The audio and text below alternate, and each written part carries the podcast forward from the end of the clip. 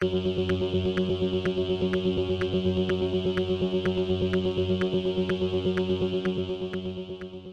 y caballeros, bienvenidos a 10 a 15, un podcast donde se habla de películas y series en un lapso de 10 a 15 minutos. Yo soy Ángel y en este episodio voy a estar hablando de Bullet Train. Bullet Train está exhibiéndose en cines, así que set back, relax, que 10 a 15 acaba de comenzar.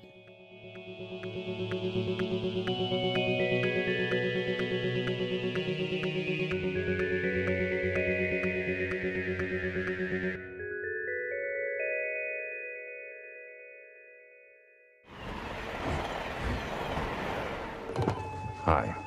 There's a gun on. Shh, run. It's the quiet car. Gotta use your small inside voice in here, son. There's a gun.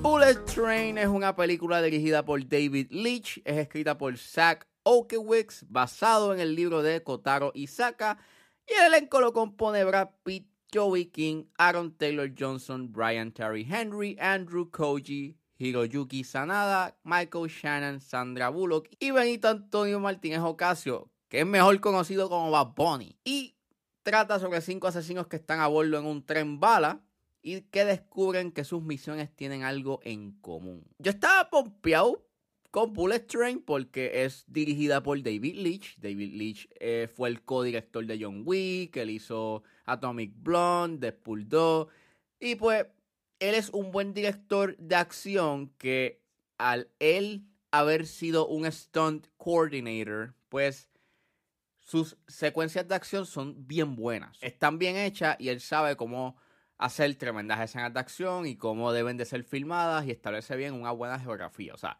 con respecto a las escenas de acción en las películas que él ha hecho, él cumple. Él sabe lo que él tiene que hacer para que esas escenas de acción sean memorables. Estaba pompeado en ese aspecto por Bullet Train. Tiene sí un buen elenco. Y nada, la vi y... Diablo. Qué película más insoportable. El hecho está en que esta película tiene un estilo. Emula bastante el estilo de las películas de Guy Ritchie junto con el estilo de Tarantino. Ambos directores tienen su propio estilo. Tienen este. Tienen un estilo bastante en tu cara en ciertos puntos, pero dentro de su toque estilizado hay sus, hay sus sutilezas. Hay algo narrativamente que funciona, you know. Obviamente sí, Tarantino pues este es bastante ex excesivo y tienes estos diálogos sumamente grandilocuentes, pero son bien interesantes y dentro del diálogo te está escalando un cierto tipo de tensión, mientras que con las películas de Guy Ritchie pues tienen un estilo visual bastante distintivo, eh, su edición es bastante, you know, eh, frenética y, y es bastante frenética y toda la cosa que pues está cool verlo en pantalla. El caso es que esta película sobreusa esos estilos. La película está tan enfocada en ser tan cool, en tener estos diálogos super cool y tan, ¿sabes? Y tan banales, pero no son banales porque están dándote algún tipo de contexto y hay algo behind it, pero en realidad no hay nada. Y, y es tan annoying.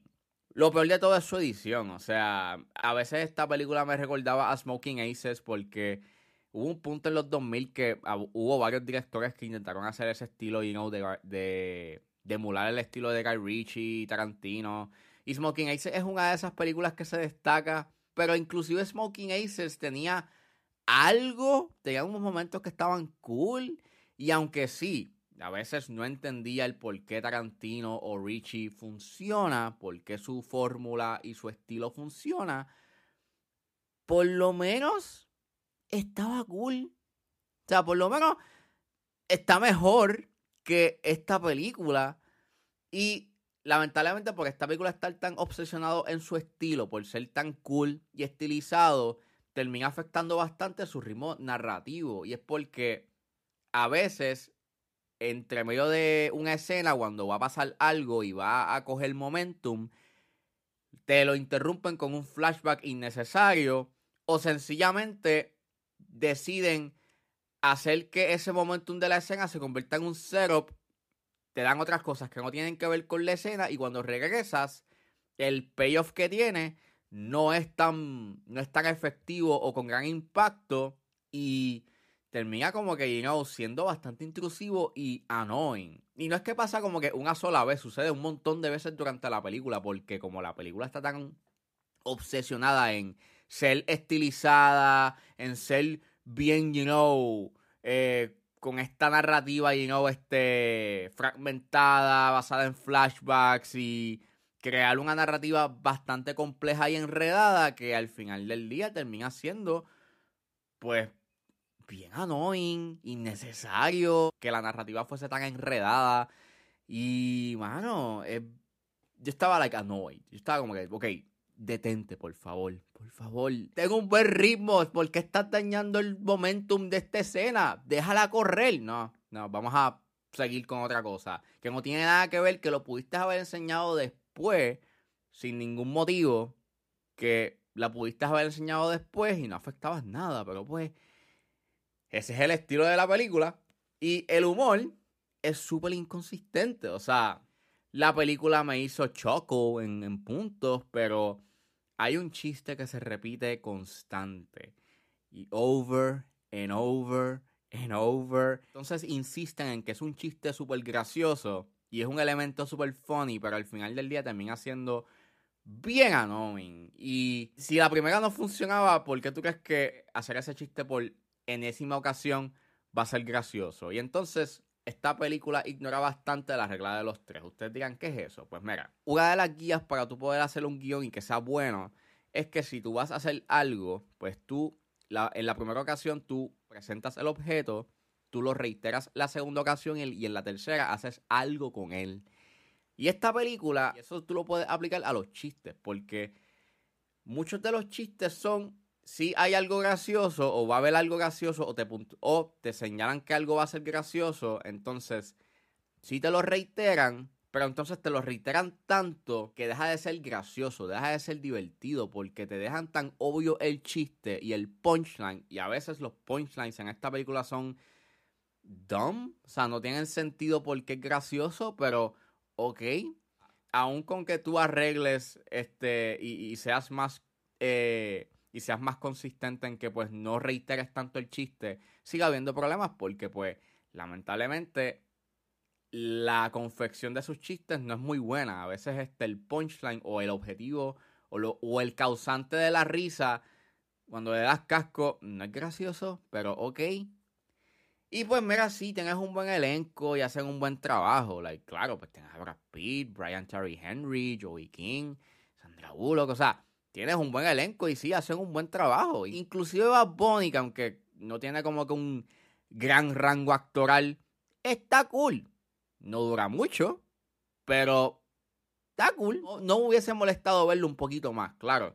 Si lo hubieses dejado un poco más, hubiese, se pudiese haber notado como que las limitaciones de su rango, de su rango actoral, pero aún con eso, estuvo cool, estuvo fine. Pero, nuevamente, narrativamente es tan innecesariamente complicada que termina siendo bien cuestionable el por qué es tan. ¿Por qué hay tanto? ¿Por qué hay tantas cosas entre medio? ¿Por qué hay muchos? ¿Por qué hay tantos elementos? Esto pudo haber sido menos.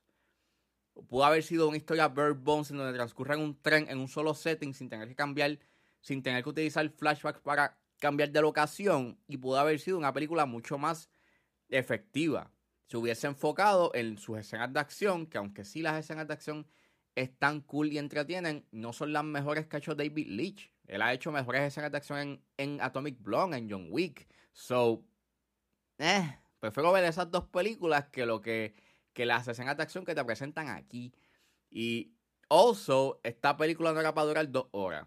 Yo me quería ir. Yo, yo quería que la película se acabara y la película sigue insistiendo en seguir y seguir y seguir que es cansón. Termina siendo bien extenuante. Y. Pues, mano. Eso es básicamente este. Bullet Train. Es una película que tiene un estilo annoying. Que si, a los primeros minutos pues te engancha ese estilo, maybe la puedes pasar bien. Pero si eres como yo y te cuestionas en los primeros minutos su estilo, pues no te va a gustar. Así que se los dejo a su discreción. Pero para mí, esta película no está buena y es de lo peor que ha hecho David Leitch.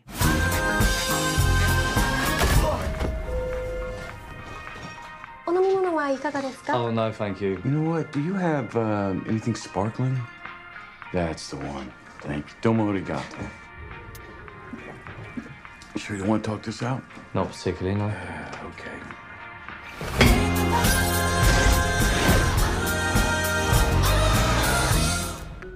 Bueno, eso fue todo en este episodio de 10 a 15. Espero que les haya gustado. Suscríbanse a mis redes sociales. Estoy en Facebook, Twitter e Instagram como ángeles.pr. Recuerden suscribirse a mi Patreon. Me pueden buscar por ahí como Ángel Serrano o simplemente escribir patreon.com slash 10 a 15. Puedes suscribirte con un solo dólar y recibir los episodios por adelantado de 10 a 15 y a 4x3. Ahora mismo pueden escuchar los a 4x3 de la primera temporada de Breaking Bad, Watchmen y 28 Days Later. Y si se suscriben a los niveles de 5 dólares y 10, pueden escuchar el episodio exclusivo de Patreon, en donde estaré hablando de la cancelación de Bad Girl y lo que está pasando en Warner Discovery. Recuerden buscarme su proveedor de podcast favorito como 10 a 15 con Ángel Serrano. Gracias por escucharme y nos vemos en la próxima.